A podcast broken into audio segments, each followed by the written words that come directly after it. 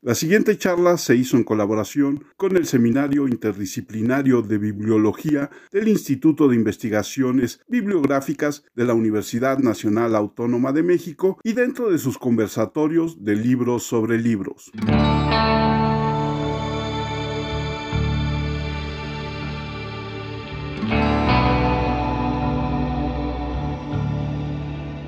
¿Qué tal? Bienvenidos a una charla como cualquiera. Yo soy Armando Enríquez. En esta ocasión está conmigo Marco Villajuárez del Instituto de Investigaciones Bibliográficas en una charla más de estas dedicadas a las pláticas de libros sobre libros. Y tenemos como invitada a Marisol Orozco Álvarez. Marisol es investigadora y es doctora en artes y diseño que está desde Colombia. Marisol, bienvenida. ¿Cómo estás? Muy bien, Armando. Muchas gracias. Gracias a ti por aceptar la invitación. Y nos va a hablar sobre un libro que a mí se me hace muy interesante, sobre una de las lenguas nativas de Colombia. Marisol, ¿por qué y dónde se conjuntan el arte, el diseño y las lenguas nativas? Bueno, Armando, esto es como una larga historia. A partir de que hice el pregrado, en esa época el pregrado no estaba definido como lo está hoy en diseño gráfico. En la época que yo hice mi pregrado en la Universidad del Cauca, se llamaba maestro en artes plásticas con énfasis en diseño gráfico. Por lo tanto, teníamos una raíz conjunta ¿sí? Con las personas que estudiaban artes plásticas hasta cuarto semestre y a partir de cuarto semestre uno tenía que definirse o se iba por artes plásticas o se iba por diseño gráfico. Yo efectivamente escogí diseño gráfico porque me interesaba mucho el diseño de materiales didácticos, me llamaba mucho la atención esos materiales que llegaban a la escuela, pero sobre todo me llamaba mucho la atención que los materiales no solamente se escribían en español, sino que en esa época llegaron a mis manos a través del programa de antropología unos materiales escritos en lenguas indígenas. Sí, de hecho, eh, no había unificación de estas lenguas a nivel del alfabeto y como diseñadora dije, bueno, uno no puede hacer diseño sin conocer la lengua. Eso es imposible. Yo estoy hablando desde hace mucho tiempo y si no me acercaba a la cultura, si no me acercaba a la gente y sobre todo si no me acercaba a la lengua, lengua ancestral o lengua base que ellos hablaban, que en lingüística le decimos L1 o lengua materna, pues para mí era imposible. Y en esa relación se fue conjugando la plástica de base, el diseño en profundidad y bueno, luego el diseño editorial a nivel de lenguas indígenas. Partiendo de la lengua L1, ¿por qué llegar a la lengua Yasanube? ¿Por qué llego a la lengua de la Sayugüe? Porque es la segunda lengua lengua más hablada en Colombia. Eh, la primera es la lengua guayunaiki, que es la lengua que habla la comunidad guayú, de la Guajira, que bueno, están tanto en la Guajira como en Venezuela, Guajira, Colombia y Venezuela. Y la segunda es la lengua nasayugüe, que la habla la comunidad Nasa, que está ubicada efectivamente en el departamento del Cauca, donde yo habito. Al ser la segunda lengua con número de hablantes más numeroso, me llama la atención, pero sobre todo todo, Armando, me llama muchísimo la atención que es una de las pocas lenguas que ha unificado su alfabeto. Es decir, escrituralmente ya hay un alfabeto unificado que posibilita sacar muchos más materiales en esta lengua a nivel escritural. Y esa es una de las razones que me lleva a escoger la lengua nasayú. De toda tu investigación en torno a esta lengua que evidentemente para nosotros pues nos hace desconocida, ¿no? O muy, muy lejana tal vez. ¿Cuál es la importancia de penetrar en esta lengua y sobre todo en los materiales que han sido heredados hasta nuestra época o rastreados hasta nuestra época? Primero, la mayoría de lenguas ancestrales, pues que incluso el término indígena en este momento se está debatiendo fuertemente en Colombia porque pues indígena se le dio como nombre cuando llegan los españoles a las poblaciones aquí encontradas creyendo pues que se había llegado a India. En este momento los pueblos solicitan que sean llamados por su nombre, es decir, en este caso, por ejemplo, el pueblo Nasa. Esta lengua en particular, como todas las lenguas de los pueblos ancestrales, están en vía de extinción. Y llamamos en vía de extinción porque son lenguas minoritarias, lenguas que si bien es cierto en sus territorios son habladas, realmente la lengua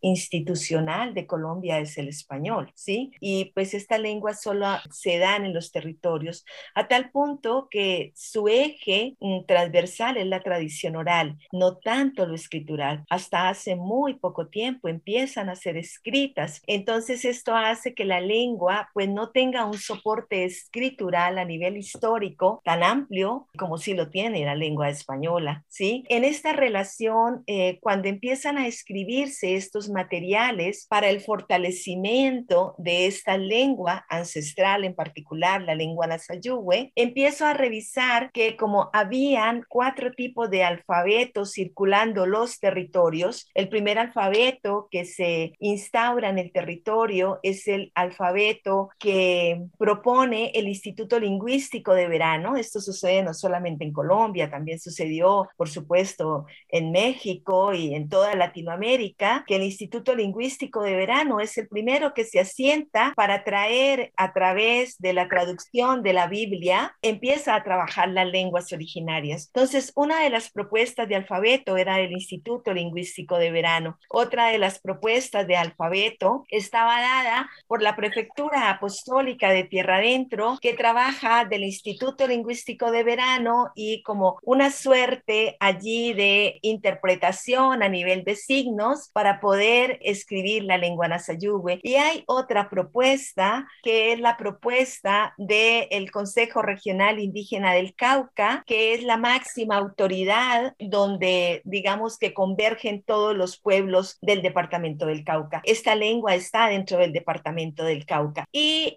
hay otra propuesta que es la del Instituto Misionero Antropológico, que es el IMA. Entonces, todas estas propuestas estaban en los territorios y se sacaban materiales diversos y la misma comunidad, que esto es lo más bello de esta unificación, es la que se reúne y dice, estamos dividiéndonos por las mismas propuestas, porque a una escuela llegaba el material del ILB, a otra escuela llegaba el material del IMA, a la otra escuela llegaba el material del CRIC, a la otra escuela llegaba el material de la prefectura. Entonces eso generaba unas divisiones territoriales. Recordemos que para las comunidades ancestrales y específicamente para la comunidad NASA, el territorio es la esencia y solo en ese territorio, cuando se habla la lengua, es como un tejido, una amalgama muy fuerte, sin territorio y sin lengua, realmente la cultura no puede supervivir. Entonces se reúnen y deciden contratar un lingüista externo, que en este caso es el doctor Tulio Rojas Curius, que en ese momento acababa de terminar el estudio de la gramática en lengua nasayugüe, es decir, había hecho la primera gramática acercándose a todos los signos escriturales, a todos los fonemas de la lengua, que por demás es muy compleja, solo para que se hagan una idea, tiene 32 vocales, ¿no? Entonces hace este estudio y ellos llaman al lingüista porque quieren una mirada externa. Esto es muy bonito. No solamente se reúnen como un cuerpo, digamos, comunitario, donde están representantes del ILB, representantes de Lima, representantes de la prefectura y representantes del CRIC que manejan realmente la parte escritural en cada una de estas propuestas, sino que necesitan la mirada externa. Y es cuando se reúnen y demoran casi 10 años en unificar su alfabeto, que hoy en día pues ya tenemos la unificación. Entonces, esto posibilita que la lengua no solamente perviva en el tiempo a nivel escritural, sino que ayuda al fortalecimiento. Entonces, cuando yo reviso estos materiales, lo que me doy cuenta es una cosa como lo decía hace un rato Edgar, ¿no? Si uno dijera libro de viejo, esto es una joya porque es como ir danzando, ir caminando a través de la historia de la escritura de la lengua nasayugüe, ¿no? Además, porque el primer impreso que no tenía una propuesta de alfabeto la hace el cura Castillo y y fue publicado en 1700 y pico por Uricoichea en París, ¿no? Entonces, como les digo, este caminar es un caminar como tú lo planteabas, muy histórico, pero es un caminar con la gente. Yo aquí tengo a los actores, ¿no? Y con ellos converso. Y eso es muy bonito, ¿no? Porque ellos me están debatiendo y me están diciendo, no, Marisol, por ahí no es, lo estás interpretando mal, ojo, mira, acércate un poco más por acá. Entonces, bueno, tener realmente lo que yo le llamo a la gente NASA cuerpo y voz de esta investigación, porque ellos realmente son el cuerpo y la voz de lo que yo simplemente transito y transcribo, ¿no? Entonces, eso es un poco para acercarte a lo que me estás preguntando. Marisol, yo quiero preguntarte en esta parte que dices de preservar, unificar. Tú estás en un momento que además para la lengua es muy interesante porque una vez que se empieza a escribir, también se empiezan a hacer tipografías por este tipo de características de las que nos hablas, de tener 32 vocales, de seguramente tener diferentes diptongos, diferentes consonantes, sonidos. Y entonces se crea una necesidad de que haya una tipografía específica para esa lengua, me imagino. Y tú como artista plástica debes de estar muy comprometida con esta parte también. Sí, efectivamente, Armando, cuando yo regreso de terminar mi doctorado en la Universidad Nacional Autónoma de México, que por demás, luego de vivir en México durante cuatro años, en donde ya me siento colombo-mexicana, es muy difícil uno salir de México y no llevar este país en el corazón, en el alma, es muy difícil. Es una cosa que se te va impregnando, ¿no? Eh, la calidez de la gente, el paisaje, eh, la misma ciudad, que es eh, una simbiosis de mil cosas al tiempo. Cuando yo regreso, lo primero que hago es gestar un proyecto de investigación en torno al diseño de una fuente tipográfica para la lengua nasayube. Terminamos la primera fase que fue un poco de reconocimiento de contexto con la gente, un poco de levantar eh, todas estas grafías que habían circulado los territorios de las cuales hace un rato les comenté y eso nos llevó año y medio de circular el territorio, de mirar un poco como la escritura, la caligrafía de la gente y sobre todo adentrarnos en la lengua en sí, en la estructura fonológica de la lengua, eso era vital. Pero luego llega la pandemia, ¿no? Y entonces el proyecto queda ahí, ¿no? Es decir, terminamos esa primera fase y cuando ya estábamos empezando un poco a graficar la letra y sobre todo porque nos concentramos particularmente mi mayor inquietud está centrada en el diseño de dígrafos y trígrafos que esta lengua tiene. Como le digo, tiene además de 32 vocales, pues estos dígrafos y trígrafos que en muchas lenguas latinoamericanas donde se han diseñado tipografías se han resuelto con ligaduras, es decir, donde las tres letras, cuando hablamos de trígrafos, es porque tres letras forman un solo fonema, ¿no? Entonces es un fonema que tiene un solo sonido. Entonces las han trabajado con ligaduras, pero resulta que aquí no funciona porque al trabajar con la gente y ver el paisaje, porque eso es muy importante, mirar la sobrepoblación a nivel de dígrafos, a nivel superior e inferior, nos damos cuenta que la gente tiene una mirada muy de montaña, es decir, hay una zona superpoblada en la letra que es importante empezar a trabajar cuando nosotros vamos a la lectura, es decir, lo, lo ideal es hacer una tipografía que le permita a la gente leer de manera no solamente coercitiva, sino muy ágil y clara la lectura, lo que escribe. Entonces nos quedamos solamente en graficar, ¿no? Cada letra. Ahí vamos. Todavía no hemos propuesto. El próximo año volvemos a reactivar el proyecto y ya es ir a las escuelas, a con los maestros, a trabajar con los estudiantes para mirar caligráficamente qué pasa, ¿no? Si hay una tipografía mucho más armónica desde lo serifado o lo no serifado. Por ejemplo, y aquí hago un paréntesis, de acuerdo a la gestal, la serifa en una letra, en una tipografía, nos ayuda mucho a concentrarnos en el texto y nos ayuda mucho a la unión entre carácter y carácter. Resulta que aquí la serifa no nos ayuda porque tenemos vocales glotales, tenemos vocales aspiradas, tenemos vocales palatalizadas, vocales nasales glotales, vocales nasales aspiradas, vocales nasales palatalizadas. Entonces hay una sobrepoblación de dígrafos en la parte superior y pues eso no nos ayuda en una letra de 10 puntos, de 9 puntos, de 8 puntos. Entonces allí estamos en esos contrastes, pero como te digo Armando y para la gente pues que gratamente nos está escuchando, vamos en esa primera fase, que es el reconocimiento de contexto y el hablar con la gente. Aprovechando a Marisol que está aquí, si en su trabajo de estudio hay una palabra para librería o tienda de libros y cómo suena, ¿no? Justo ahora por lo que estaba diciendo, dije, Yo creo que esa es una canción, lo que está ahí guardándose. Bueno, yo, yo, no sé si, si para responderle un poco A, Edgar, que realmente no, no, no, te voy a responder literalmente, este, pero te voy a leer una cosa muy bella, precisamente escrita por los NASA, que dice así, eh, cuando se unifica el alfabeto, ellos sacan un libro que se llama Nasayuwe, efectivamente, como su lengua, y te voy a leer literal y abro comillas. Lo que hacemos aquí es dibujar la palabra con los signos alfabéticos. Dibujamos el lenguaje que sale de la boca. Se pintan las palabras y se colorean con los colores del arco iris, con los gestos y sonidos del universo NASA. Así se prolongan las vivencias. Hoy queremos que los jóvenes y jovencitas que escriben historias de diversas culturas escriban la suya propia y la de su tierra, empleando el sistema de alfabeto NASA. Queremos que esta historia de unificación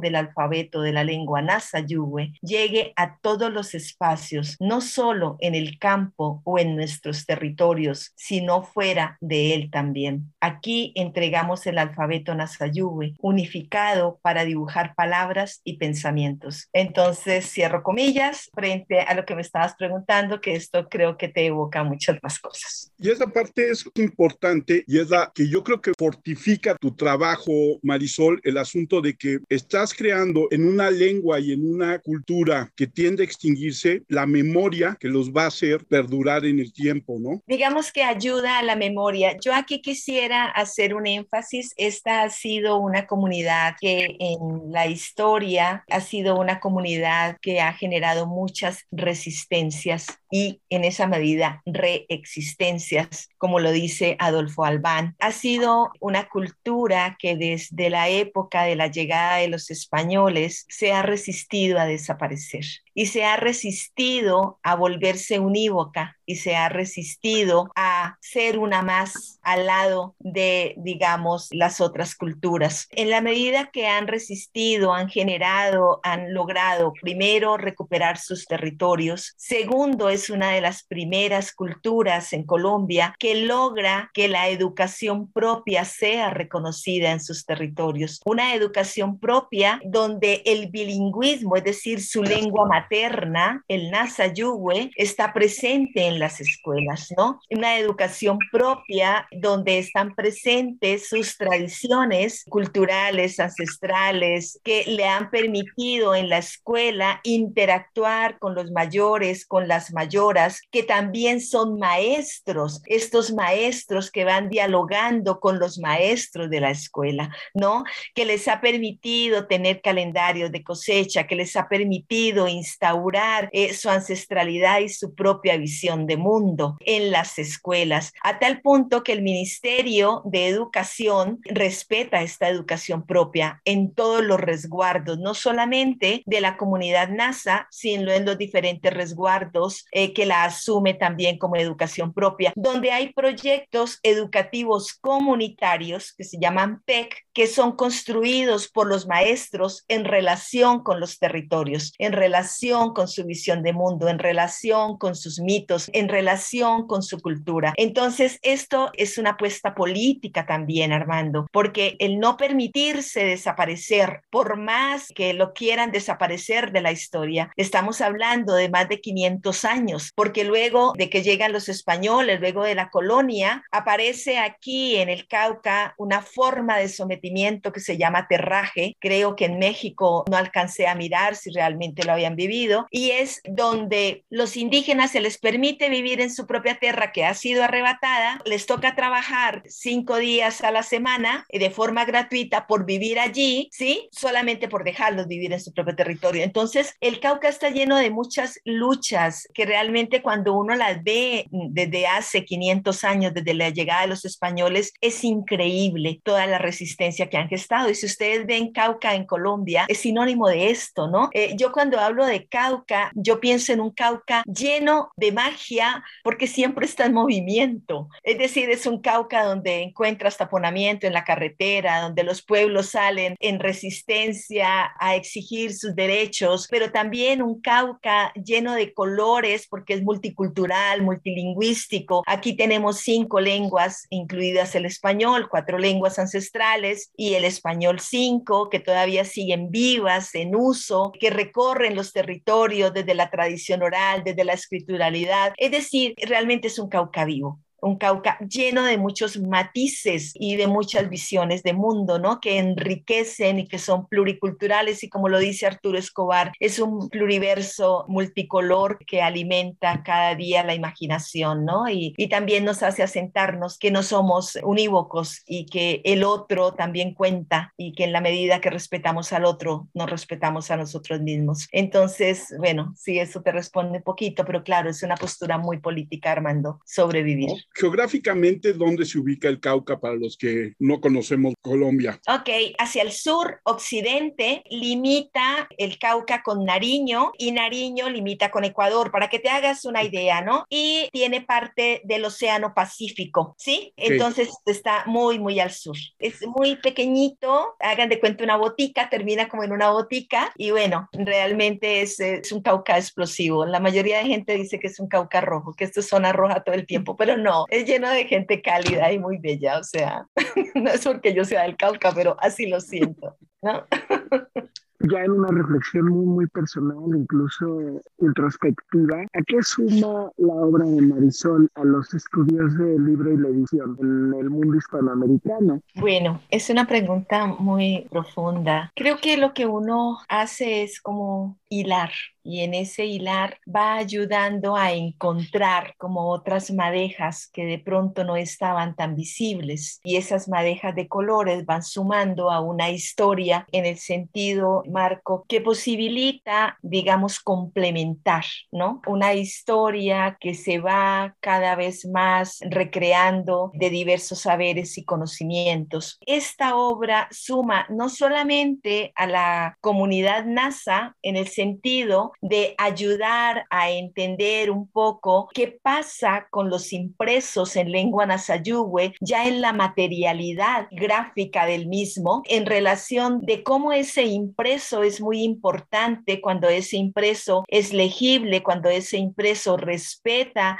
la tradición cultural, cuando ese impreso está dado desde la palabra escrita NASA y permite ayudar a fortalecer la cultura. Pero más allá, ayuda a los mismos diseñadores, porque ¿qué es lo que pasa? Los diseñadores al diseñar materiales para comunidades ancestrales, en este caso la comunidad NASA, el diseñador, digamos, está formado para entender el formato, para entender la tipografía, para entender cómo espacialmente yo puedo tener una composición que posibilite ser mucho más agradable, ¿verdad? Pero no está formado en las lenguas. Entonces, cuando se encuentra con estas lenguas, muchas veces hace guiones, separa palabras, separa dígrafos, trígrafos, que hace que la palabra ya no tenga sentido, porque desconoce la lengua, porque desconoce la cultura, porque no siempre al diseñador se lo invita a trabajar con la gente, no siempre al diseñador se le dice que es con la gente de forma dialógica que se diseña y desde realidades sociales sentidas. Entonces, esta obra aporta mucho al campo del diseño en esa relación, porque esta obra le está diciendo al diseñador gráfico específicamente, la gente no es informante, la gente existe y la gente también diseña contigo desde una realidad sentida. Entonces, esto es un poco eh, lo que te podría decir, Marco, eh, aporta no solamente a la cultura escrita de la lengua, sino también a la formación del diseñador y a aquellos diseñadores que trabajan con diseños editoriales. Marisol, ¿hacia dónde va tu proyecto? ¿Cuáles son los siguientes pasos que hay que hacer? Y si tienes contemplado alguna de estas otras lenguas de las que nos hablabas que existen en Cauca. Sí, Armando, pues Pues este es un proyecto que yo creo inicia, está abriendo muchos caminos a otros investigadores que me parece que es la magia de este tipo de trabajos, sí, que le permita a otros no solamente abrir caminos, sino también confrontar lo que uno de alguna manera ha consignado. Para mí eso es muy importante. Y efectivamente hay una lengua con la cual hice mi maestría, mi tesis de maestría, que es la lengua siapedé, que la hablan los Eperara